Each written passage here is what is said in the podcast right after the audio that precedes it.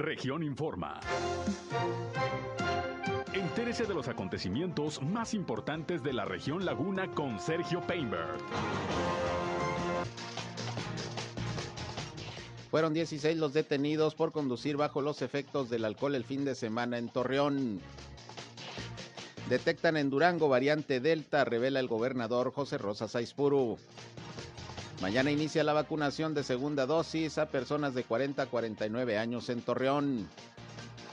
Baja la percepción de inseguridad en la laguna. Termina la vacunación de adultos de 30 a 39 años en Viesca y Matamoros. Esto es algo de lo más importante, de lo más relevante que le tengo de información aquí en esta segunda emisión de Región Informa. Son en punto las 13 horas, una de la tarde de este lunes, iniciando la semana ya. Es 19 eh, ya de julio del año 2021 y aquí estamos como todos los días listos para llevarles la información más importante, lo más relevante de lo que acontece aquí en la comarca lagunera, en Coahuila y en Durango. Quédense con nosotros, ya estamos transmitiendo a través del 103.5 de frecuencia modulada Región Radio, una estación más del grupo Región, la Radio Grande de Coahuila. Acompáñenos, yo soy Sergio Peinbert, usted ya me conoce. Vamos a la información el clima. Bueno, temperaturas eh, calurosas. El día de ayer tuvimos una temperatura máxima de 37.2 grados centígrados. El día de hoy estamos esperando hasta los 38 grados centígrados, temperaturas, repito, calurosas, en las mínimas de los 20 a los 22 grados centígrados. Hoy amanecimos con una temperatura mínima de 23 grados centígrados tenemos cielo principalmente despejado, alguna nubosidad hacia las horas de la tarde, nada que implique precipitación aquí en la comarca lagunera. Y bueno, estas serían las condiciones del día de hoy, lunes, aquí en la comarca lagunera. El clima.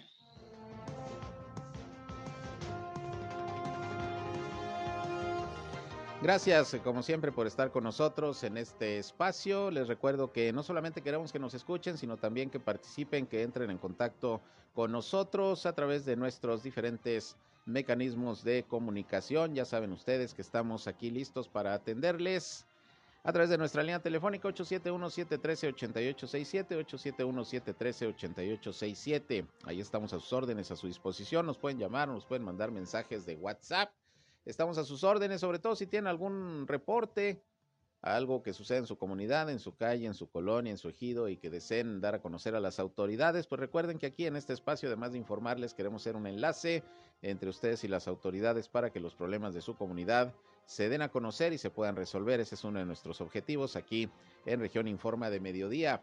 También eh, les recuerdo que estamos en eh, redes sociales y medios digitales, nuestras páginas de Facebook e Instagram región 103.5 Laguna y nos encuentran siempre con información importante y con contenidos que esperemos resulten de su interés. Yo estoy en Sergio Peinber Noticias, en Facebook, en Twitter, en YouTube, en Instagram y en sergiopeinber.com, mi portal web de información que les invito a visitar. Ahí están nuestros enlaces también para que nos escuchen en nuestras transmisiones de radio y estamos en Facebook Live transmitiendo en vivo y en directo para todos nuestros seguidores. Un saludo a quienes ya nos siguen en esta red social. Y vámonos rápidamente con la información.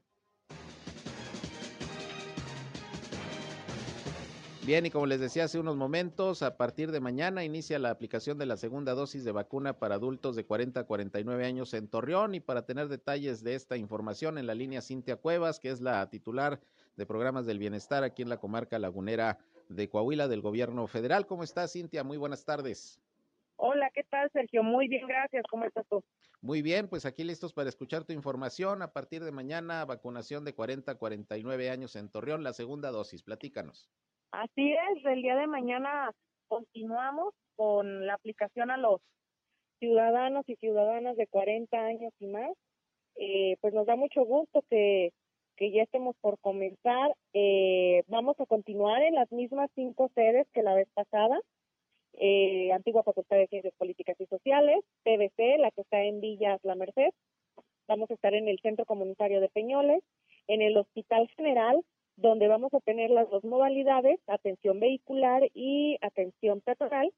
Y por último, las instalaciones de la feria, que es donde pues desde un inicio los hemos estado recibiendo. Eso es, ¿se está en tiempo para la aplicación de la segunda dosis? Te lo pregunto porque había nerviosismo ahí en algunas personas que decían, oye, se está tardando, no, no han anunciado ya la segunda aplicación, se está en tiempo todavía. Claro que si está en tiempo, pues recordemos que esta vacuna se puede aplicar de los 25 a los 42 días. Entonces estamos perfectamente en tiempo. Muy bien, entonces esos son los puntos de, de vacunación. Los requisitos que hay que llevar, Cintia. Es bien importante que todos lleven de nueva cuenta el formato expediente impreso, el cual debe tener eh, lo más completo posible. Deben presentar también su comprobante de primera dosis, su copia de identificación y su copia de CUR. Les pedimos a todas y a todos los que no pusieron correo electrónico cuando se registraron en la plataforma de mi vacuna, que por favor lo pongan en el formato expediente para que cuando nosotros capturemos agreguemos el correo y cuando ellos intenten extraer su certificado de la plataforma de internet, pues les llegue al correo que, que nos están dejando. Eso es, eh, las personas eh, que no se han vacunado por alguna razón, incluso que son mayores de 40 años, 50, 60, eh, ¿cuándo lo van a poder hacer? Van a poder acudir en el próximo evento de primeras dosis. Este proceso que estamos anunciando es el de segundas dosis. Todo aquel ciudadano que se haya vacunado en Torreón y tenga pendiente su segunda dosis, ahí los esperamos. Todo aquel que quiera primera dosis debe esperar a que se abra la, la, convocatoria para primeras dosis. Claro, ¿por qué razón? Eh, bueno, lo que sucede es que si van en estos momentos a aplicarse su vacuna, no podemos garantizar que vamos a tener para segunda dosis en el periodo que lo van a necesitar. Es decir, si una persona ahorita va, su segunda dosis, su primera dosis, perdón, no podemos darle certeza que vamos a tener Pfizer entre los 25 y 42 días que va a requerir la segunda. Entonces es muy importante que tomen esta consideración porque pues muy probablemente en otros eventos llegue a lo mejor AstraZeneca o algún otro fármaco mm. distinto al de esta ocasión. Entonces les pedimos que tengan mucha conciencia sobre esto porque pues la idea es que estemos con el esquema que nos permita tener inmunización. Claro. Eh, ¿Cuántas vacunas se van a aplicar en esta fase?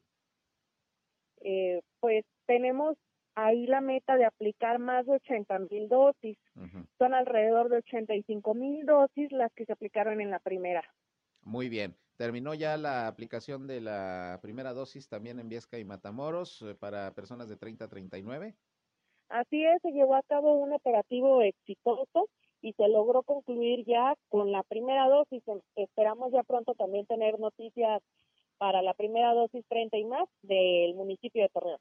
Muy bien, entonces a partir de mañana de 40 a 49 segunda dosis, ya nos diste los datos de los lugares, los puntos de vacunación, que bueno, pues son prácticamente los mismos. ¿Cuál es el horario y cuál va a ser el, el mecanismo? ¿Igual por la letra del primer apellido? Va a ser por orden alfabético y el horario todos los días va a ser de 8 de la mañana a 2 de la tarde. Le comento cómo será por ahí el orden alfabético. Claro. Un momentito, este. Vamos a esperar a que abras por ahí el archivo. Sí. Es que ando en carretera, no tengo no tengo buena señal. Si no, no te preocupes. aquí, aquí lo tengo yo. Ahorita yo lo comento si gustas. Aquí tengo las fechas y el abecedario. Entonces, pues, ¿algo que quieras agregar? Mira, ya lo tengo por aquí. Ah, muy bien, adelante.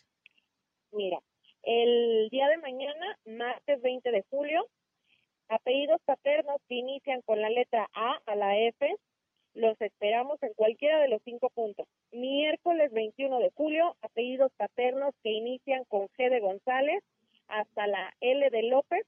Los esperamos en cualquiera de los puntos. Jueves 22 de la M de Martínez a la O de Orozco. Viernes 23 de julio de la P de Pérez a la R de Ramírez. Y sábado 24 de julio de la S de Salazar hasta la Z. Muy bien, pues ahí está la calendarización. Eh, va a estar disponible de cualquier manera en redes sociales toda la información, ¿no? Por si a alguien se le pasó el dato. Así es. Muchas gracias, Sergio. Al contrario, gracias, Cintia, y esperemos que todo transcurra con normalidad. Estamos pendientes. Claro que sí, estamos a la orden para cualquier duda. Gracias, buenas tardes. A ustedes. Cintia Cuevas, la titular de programas del bienestar en la Laguna de Coahuila, pues ahí tiene usted. Esa es la programación a partir de mañana. Segunda dosis, la aplicación de la segunda dosis, que es de Pfizer, para adultos de 40 a 49 años aquí en la ciudad de Torreón. Si usted no se ha vacunado, como dice Cintia Cuevas, lo va a poder hacer eh, en otra fase.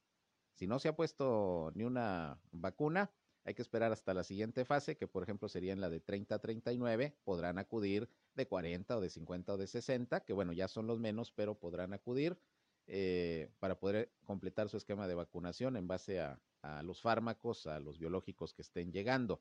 Si va ahorita en la segunda dosis, que es de Pfizer, y se la aplica por primera vez y resulta que en la de 30 a 39 llegó AstraZeneca, pues ahí es donde viene el problema. Aunque dicen que por ahí no hay, no hay ningún inconveniente en que se, se mezclen, pero pues más vale tener el esquema completo eh, de la vacuna, de la vacuna que corresponda. Y bueno, eso en cuanto a la vacunación, ahorita le tengo más información sobre el COVID-19, pero tengo en la línea telefónica también a Alejandro Gutiérrez Zamudio, director de Tránsito y Vialidad, que como siempre le agradezco que nos conteste la llamada.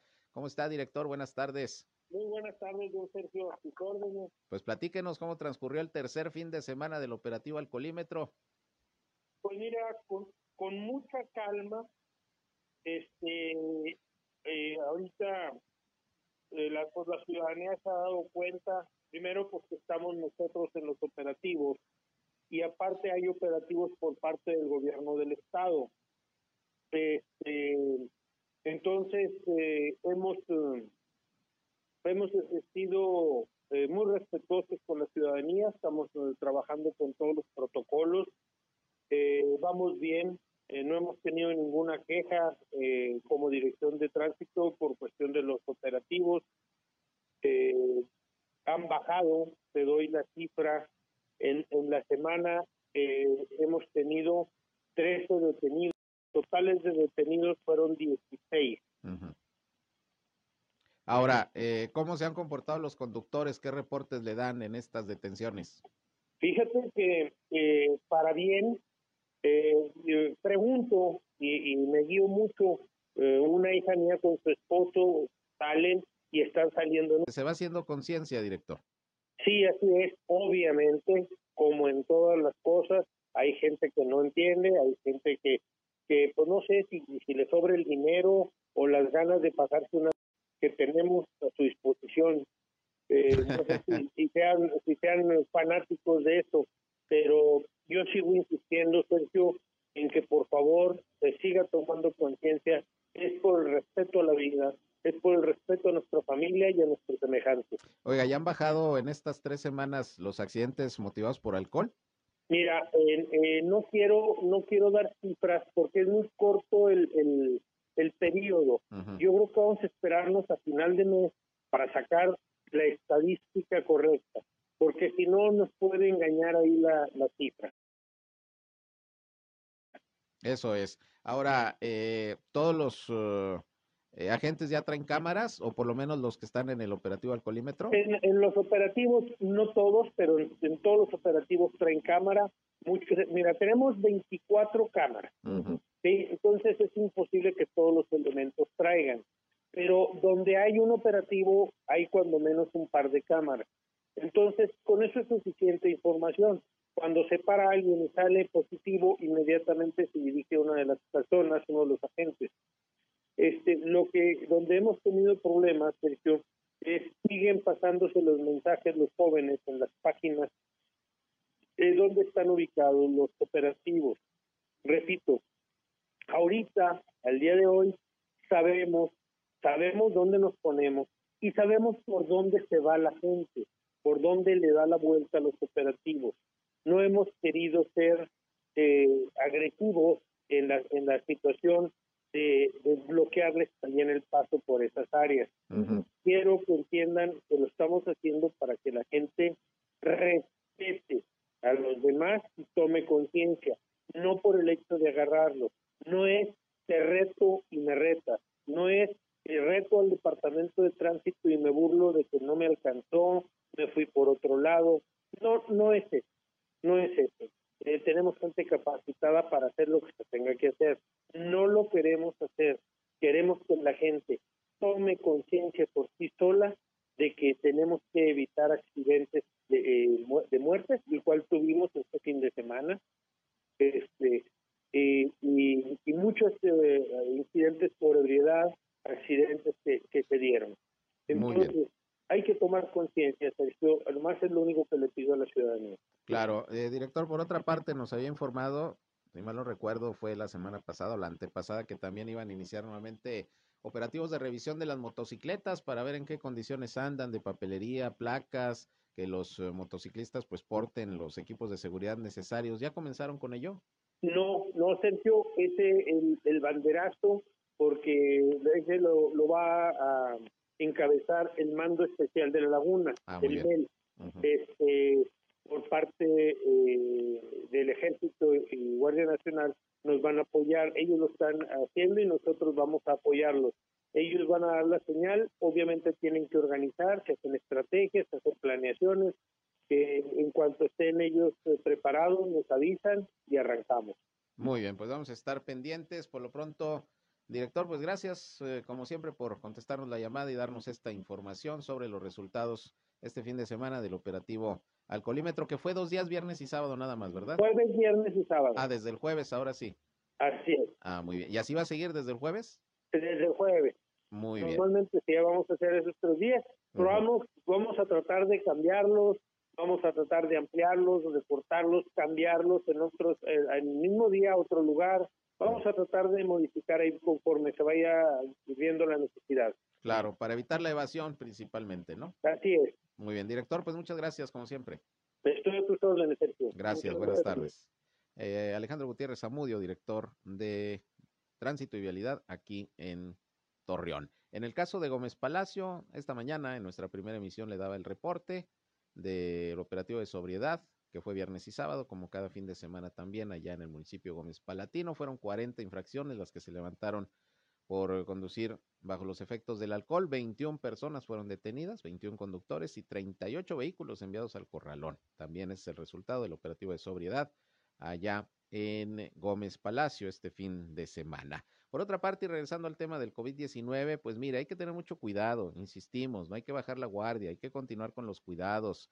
Evite viajar si es posible y más a lugares que en estos momentos pudieran estar ya en semáforo amarillo, en semáforo naranja. Hay algunos eh, municipios que están nuevamente en rojo, si no toda la entidad, por lo menos hay algunos municipios que ya están en esa condición. Hoy mismo, de hecho, en la conferencia de prensa mañanera, nomás para darle un dato, el gobernador Héctor Astudillo, gobernador de Guerrero, ahí estuvo en la mañanera en Acapulco el presidente López Obrador, ahí anunció que ya pasó a amarillo, retrocedió del verde al amarillo el estado de Guerrero, así que si usted pensaba ir a Acapulquito, a Ixtapas y Guatanejo, por allá, pues piénselo dos veces porque ya están en amarillo y esto es debido al incremento de contagios, como está ocurriendo con Mazatlán, como está ocurriendo con Cancún, que son de donde tenemos más información porque ha regresado gente a la laguna contagiada de esos centros turísticos. Recuerde la semana pasada, por lo menos 40 jóvenes que se fueron de fin de cursos a Mazatlán y a, y a Cancún regresaron, eh, regresaron con contagio. Ya estaban identificados 76 que hicieron el viaje, 40 por lo menos estaban contagiados, ya confirmados. Vamos a ver qué pasa con los demás. Eh, el fin de semana se acaba de dar a conocer que ya llegó la variante Delta, Coahuila. Eh, entre los pacientes está una mujer de Torreón que también fue a la playa.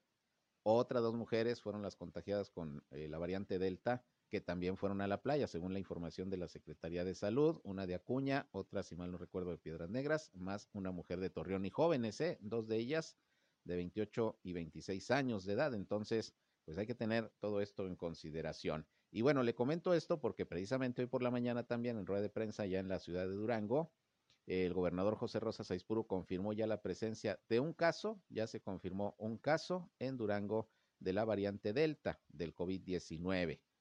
Que mire, no es que sea más peligrosa, no es que cause más daño, pero sí es más contagiosa. Una persona que trae un contagio con la variante Delta puede resultar más contagiosa y transmitirle el virus a más personas que si fuera el, la cepa original del COVID-19. Eh, luego de dar a conocer esto, el gobernador José Rosa Saizpuro insistió en que hay que mantener las medidas preventivas contra el COVID-19. Detalló también que al momento el avance de la vacunación anticovid en Durango es del 36% de la población mayor de edad con ambas dosis en los casos en que así se ha requerido, porque les recuerdo que a los maestros pues eh, se les puso la, la vacuna Cancino, que es de una sola dosis. Dijo que el estado de Durango se mantiene todavía en verde eh, en cuanto a, a, riesgo epidemiológico, pero pues si no se toman las medidas conducentes, se corre el riesgo de un retroceso.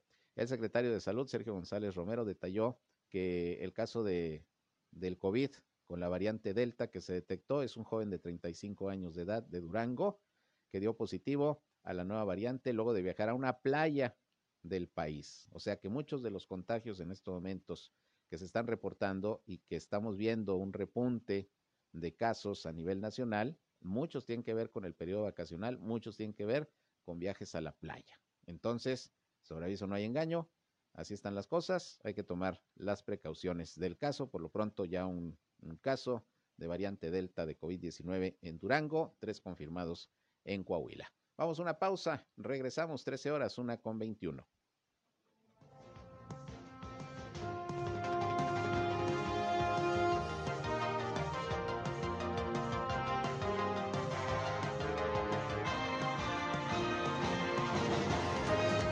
Región Informa. Ya volvemos. Estás escuchando región 103.5. Al aire, región 103.5. Continuamos en región Informa. Bien, regresamos muy románticos iniciando este lunes con Polanca, tu cabeza en mi hombro, que hizo famosa en México Enrique Guzmán, también en español, su versión en español, que también bastante buena. Pero bueno, algo de música para alegrarnos este inicio de semana, además de toda la información. Y mire, tengo la línea telefónica Alonso Gómez Vizcarra, él es coordinador de operaciones de la Subsecretaría de Protección Civil en el gobierno del estado de Coahuila. ¿Cómo estás, Alonso? Gusto en saludarte. ¿Qué Sergio? Muy buenas tardes. Tenga su disculpe, lo escucha.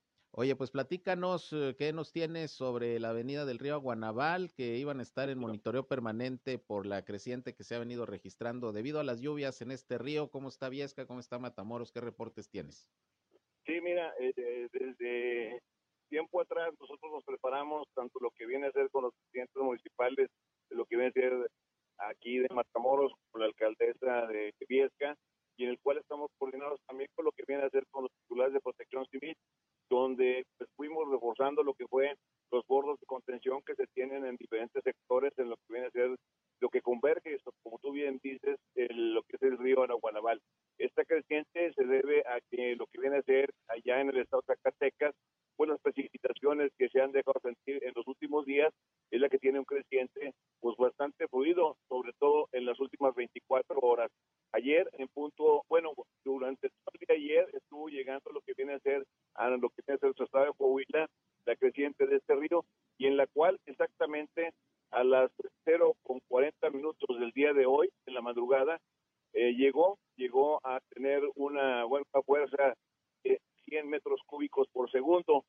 Y ahorita te puedo decir que afortunadamente con esta hora nos acaba de reportar a las 12 con 15 minutos Comisión Nacional del Agua, que únicamente trae ahorita 9 metros cúbicos por segundo. Disminuyó considerablemente, casi un 90%, y esto se debe a que todo el agua que se acumuló en el estado de Zacatecas ya corrió lo que viene a ser por el río Aguanaval.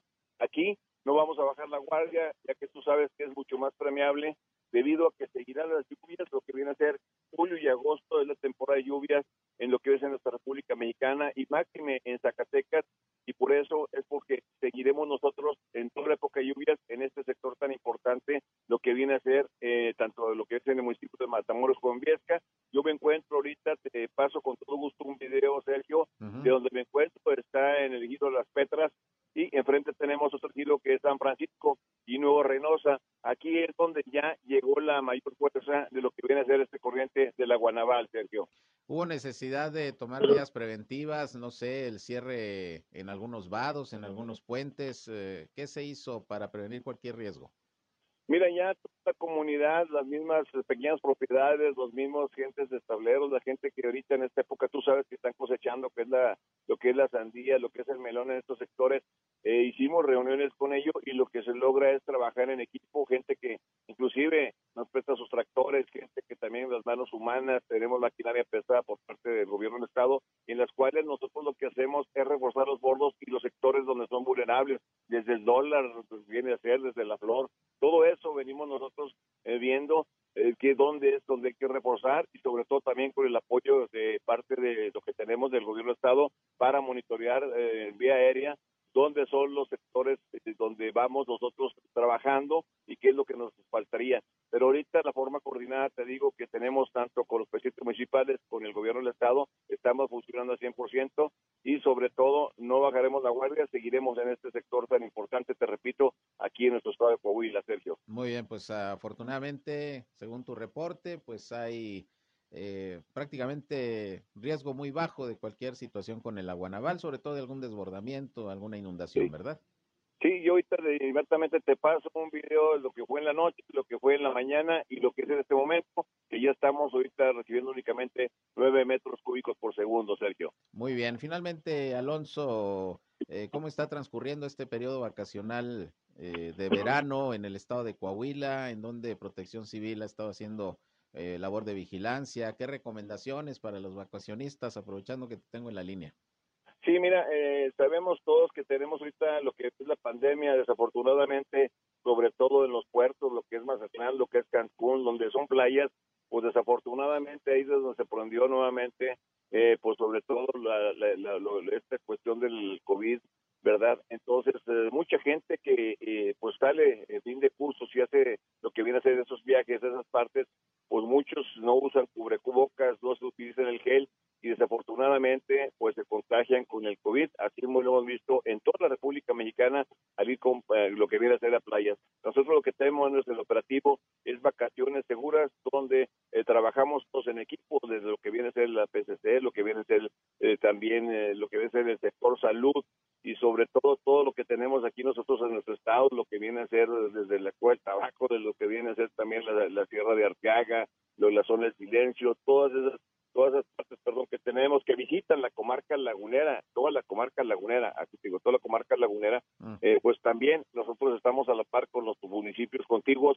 eh, para trabajar al 100% y no bajar la guardia, no bajar la guardia, Sergio, porque esta, eh, yo digo, esta tercera ola, pues ah, desafortunadamente ha crecido, sobre todo, te repito, en las partes que están cercanas a las playas y esto pues apenas comienza porque son vacaciones de los estudiantes que, eh, que aprovechan lo que viene a ser este periodo vacacional que es julio y agosto. Y eh, otra cosa que te pudiese decir es que nosotros eh, trabajamos en equipo tanto con lo que viene a ser con los municipios como, como la federación, nosotros implementando las medidas del sector salud y para que esto no se dispare como se está disparando en otros lugares. Muy bien, pues sí, hay que cuidarse, no hay de otra. Y las recomendaciones, incluso del sector salud, aquí hemos insistido, es pues de preferencia no viajar ahorita y menos como lo señalas a, centros vacacionales, a playas, que es donde se están registrando en estos momentos pues eh, el mayor número de contagios. Pues estaremos pendientes, Alonso, gracias por este reporte relacionado con el río Guanaval, qué bueno que ya va bajando el cauce y de cualquier manera pues nos mantendremos eh, eh, al tanto para estar informando a la población, sobre todo allá de Viesca y Matamoros, que es por donde atraviesa el río. Sí, desde allá, desde la flor de Jimurco, que nace este, este, corriente de la Guanabal, desde lo que es el estado de Zacatecas, Sergio. Muy bien, pues estaremos pendientes. Muchas gracias, Alonso.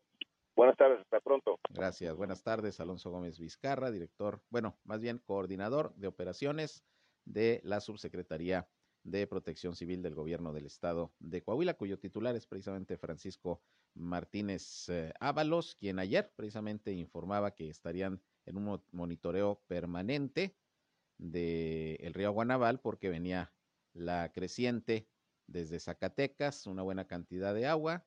Eh, hablaba ayer eh, Francisco Martínez Ábalos de que iban a llegar alrededor de 120 metros cúbicos por segundo, llegaron 100, según nos dice ayer por la noche eh, Alonso Gómez Vizcarra, pero ya bajó a 9 metros cúbicos por segundo, es decir, un 90% menos, y esto pues va eliminando afortunadamente el riesgo de inundaciones o de problemas de esta naturaleza allá en Viesca y Matamoros, en algunas poblaciones que están cercanas al lecho de, del río Aguanaval y que en otros tiempos hay que recordar que pues sí se presentaron algunas situaciones eh, complicadas, situaciones de riesgo. Por lo pronto, bueno, pues ese es el, el reporte. De aquí con mucho gusto se los proporcionamos. Por otra parte, hoy el gobernador Miguel Ángel Riquelme Solís encabezó la reunión del subcomité de salud aquí en la comarca lagunera, como siempre en el eh, centro de convenciones. Ahí estuvieron autoridades de los tres niveles de gobierno. También se llevó a cabo la reunión de la mesa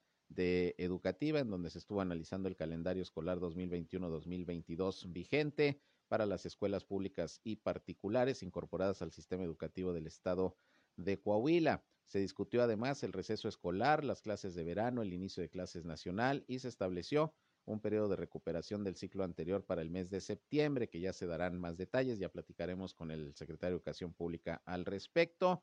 Y dijo el gobernador que también se va a dar seguimiento al plan de trabajo en materia educativa, tomando en cuenta siempre los indicadores que brinda la Secretaría de Salud, parte de lo que se abordó en la mesa de trabajo del sector educativo aquí en La Laguna.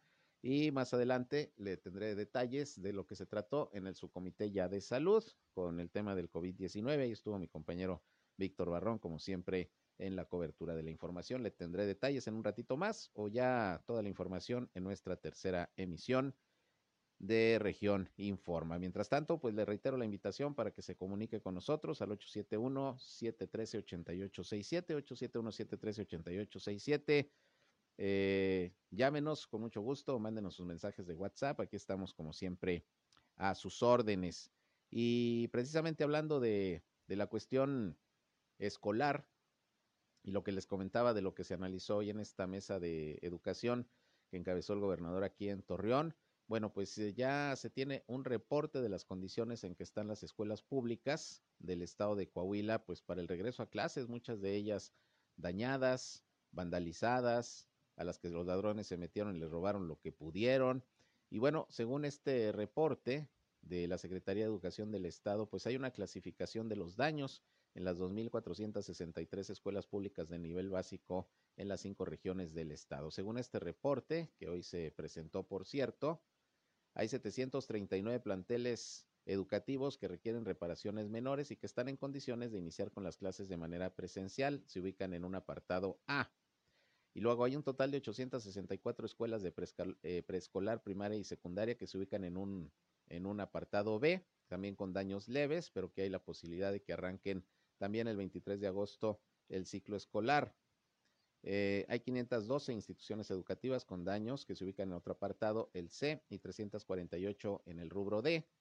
En estos dos casos hay daños considerables, por lo que es necesario aplicar pues algunas medidas correctivas, rehabilitación importante, porque bueno, hay escuelas en donde se llevaron los aparatos de aire, los pizarrones, las bancas, quebraron bardas, en fin, pues ya se hizo un análisis, ya se elaboró un estudio, un diagnóstico de cómo están las escuelas y que pues tendrán que apurarse las autoridades educativas e invertirle una lana para que estén en condiciones para el regreso a clases a partir de agosto. Un, análisis, ya un diagnóstico que hizo la Secretaría de Educación del Estado de Coahuila. Bien, tengo en la línea telefónica a José Luis Otema, él es eh, presidente del Consejo Lagunero de la Iniciativa Privada y del Clúster Automotriz, porque pues tuvo una reunión con senadores de la República allá en la Ciudad de México, incluso con el coordinador de los senadores de Morena, Ricardo Monreal y bueno, le hemos llamado para que nos platique qué temas se trataron con los representantes de la Cámara Alta. ¿Cómo estás, José Luis? Buenas tardes.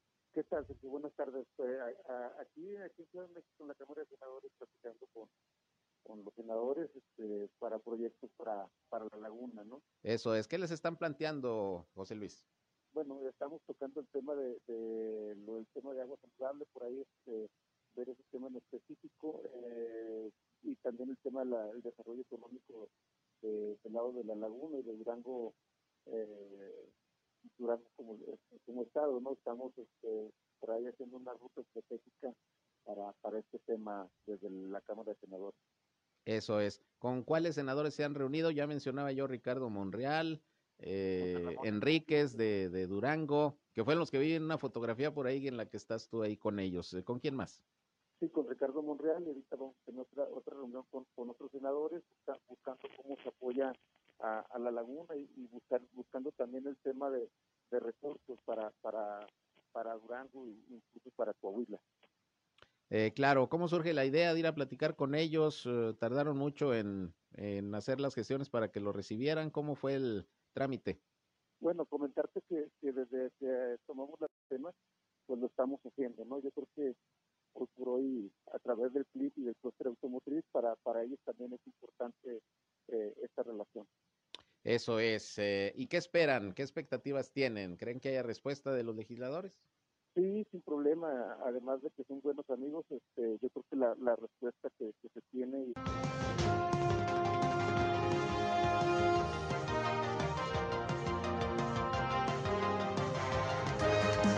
momento regresamos a Región Informa.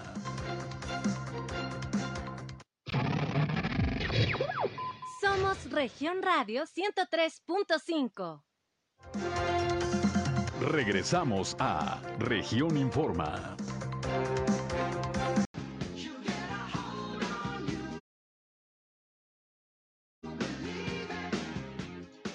Excelente canción a mí me encanta. No, no, si traen buen tino ahí, mis compañeros Roberto y Rey ahí con la música el día de hoy.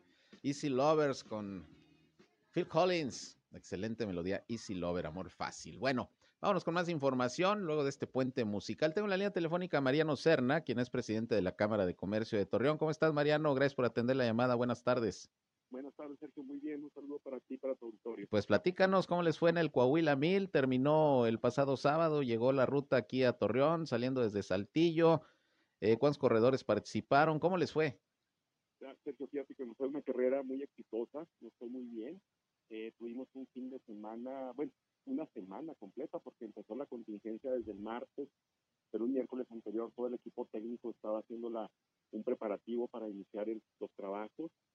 Se tuvieron en rally más de 100, no, 107 competidores y en turismo más de 130 competidores o paseantes que estuvieron recorriendo desde Saltillo, nos fuimos hasta Parras y luego de Parras a Torreón.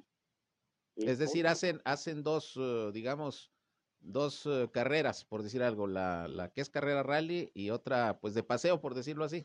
Aquí es, uh -huh. y son dos rutas que van por sentidos totalmente opuestos para que no se tope una con otra por seguridad. Uh -huh. Los que van en rally van con tiempo contado, o sea, va, ellos eh, tenemos un sistema satelital en donde les estamos contando el tiempo porque de acuerdo a los tiempos es la premiación que se hace de ellos y aparte porque participamos en tres carreras nacionales, pasamos en el premio nacional, en la carrera nacional, en el México Norte, en lo que se llama eh, bola de goma, son las motos. Entonces todos los competidores, todos los pilotos, porque ya son pilotos profesionales, pues están compitiendo y están juntando puntos para el campeonato nacional. Entonces eso lo hacemos de, por ese lado. Y por el otro lado hicimos un paseo turístico, en donde llevamos a todas las personas que quieren eh, pasarse un rato esparcimiento, llevan a sus familias, llevan a sus hijos, eh, van muchas mujeres, y ellos se pasan un rato muy agradable. Entonces primero salimos de, de Saltillo, llegamos a Parras, y después salimos de Parras hasta llegar a Torreón.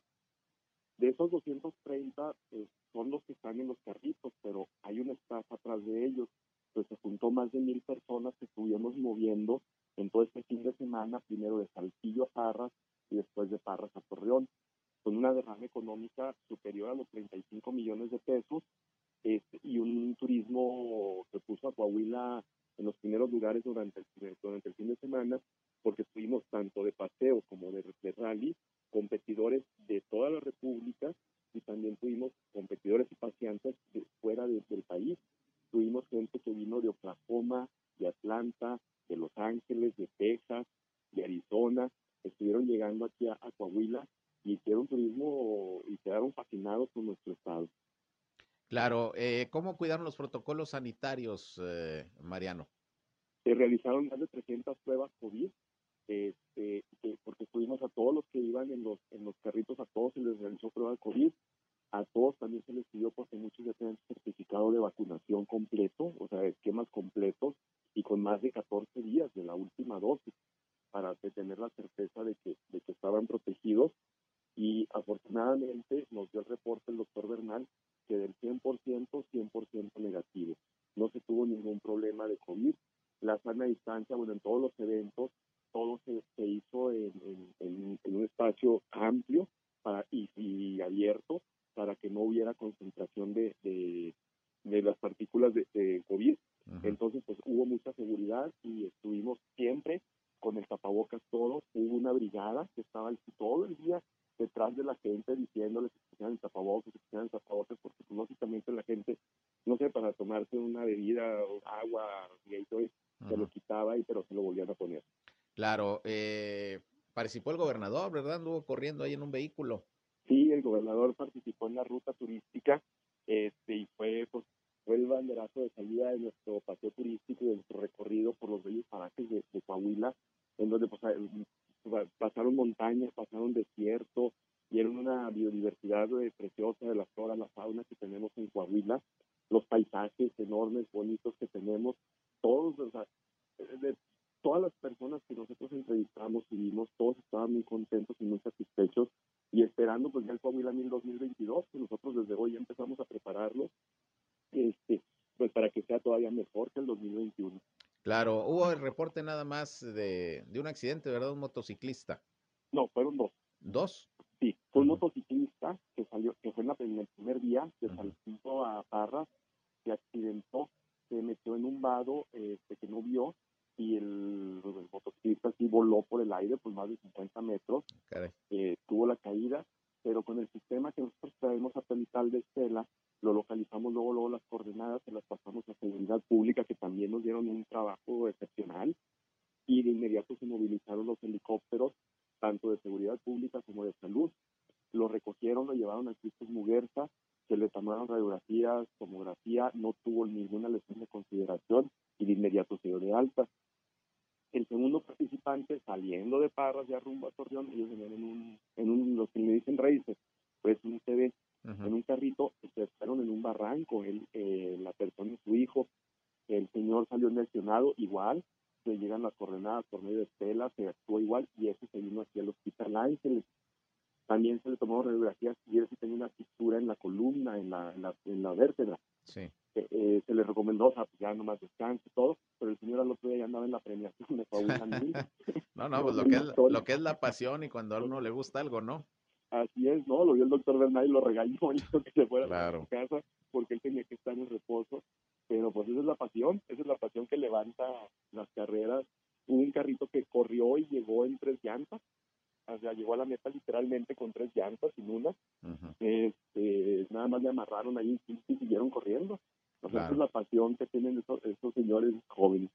Claro, aquí lo importante me parece, Mariano, además de la organización y que salvo estos percances que al parecer, bueno, no tuvieron mayores consecuencias, eh, pues hubo una buena respuesta de las autoridades, una buena respuesta del público, de los participantes y que pues todavía en tiempos de pandemia nos demuestra que si nos cuidamos bien, que si observamos los protocolos sanitarios, pues eh, muchas cosas se pueden seguir haciendo, eh, siempre y cuando, repito, nos cuidemos como debe de ser, ¿no? tiene que ser un trabajo en equipo entre autoridades y sociedad. Y créeme que la sociedad, todos los que participaron en Coahuila Mil, todos lo hicieron con una forma muy responsable, todos con acatándolo sin ningún problema y todos muy divertidos y fue una convivencia extraordinaria, fue fenomenal, o sea, todo pasó muy padre en este evento. Muy bien, pues ojalá que el próximo año, ya con más control de la pandemia todavía, las cosas mejoren todavía más. Ya son que siete años, ¿no? De carrera de carrera 7, pero de ruta de turística 11. O sea, esto ya es una carrera totalmente consolidada. Los pilotos todos, o sea, se van y dicen, el año que entra, ¿eh? Sí, y el año que entra va a estar mejor. Le digo, sí. Digo, porque que siempre las hacemos diferentes. O sea, siempre los retos que les ponemos a los pilotos son diferentes para que cualidades de, como pilotos las, las, exijan al máximo y ellos exijan a sus máquinas. Entonces, por eso todos se van muy contentos, porque no es una ruta así más plana. O sea, les ponemos muchos muchas cosas diferentes durante la ruta y lo disfrutan mucho. Muy bien, pues estaremos eh, muy pendientes, eh, Mariano. Queríamos conocer el reporte que tuvieron pues de este evento que recibió mucha promoción a nivel Coahuila y a nivel nacional por parte de ustedes, por parte del gobierno del estado. Qué bueno que, que hay derrama económica, qué bueno que no hubo eh, contagios de COVID, que se tomaron todas las medidas y bueno, repito, pues es parte de la reactivación, ¿no? Que ya poco a poco se va dando y por lo cual pues tenemos que seguirnos cuidando. Te agradezco mucho que nos contestes la llamada y, y qué bueno que hubo éxito. Muchas gracias y un saludo a ti y a todo tu público. Gracias, buenas tardes. Buenas tardes. Bien, es Mariano Serna, presidente de Canaco Torreón, la Cámara de Comercio. Registraron, afortunadamente no pasaron a mayores. Y bueno, pues sí hay una logística impresionante que, que se realiza por parte de los organizadores y por parte de las autoridades, sobre todo en cuestión de seguridad. Pero bueno, fíjese que lamentablemente le, tengo que informar que se registró un nuevo accidente nuevamente en, un, en donde hubo una inundación, un derrumbe de, de una mina. Y bueno, pues ahora otros dos mineros pierden la vida. Así las cosas, lamentablemente, con la cuestión de las empresas mineras en la región carbonífera de Coahuila. Bien, con esto nos vamos. Llegamos al final de esta hora de información aquí en eh, Región Informa. Gracias por acompañarnos, como siempre, aquí a través del 103.5 de frecuencia modulada Región Radio, una estación más del grupo La Radio Grande de Coahuila. Yo soy Sergio Peinbert, usted ya me conoce y recuerden que a las 19 horas estoy nuevamente con ustedes, ya nuestra tercera emisión con el resumen del día, lo más importante de, de lo acontecido en la comarca lagunera, en Coahuila y en Durango, principalmente aquí a través de esta estación. Pásenla bien, cuídense del calor y si van a comer, muy buen provecho. Esto fue. Esto fue Región Informa. Ahora está al tanto de los acontecimientos más relevantes. Lo esperamos en la próxima emisión.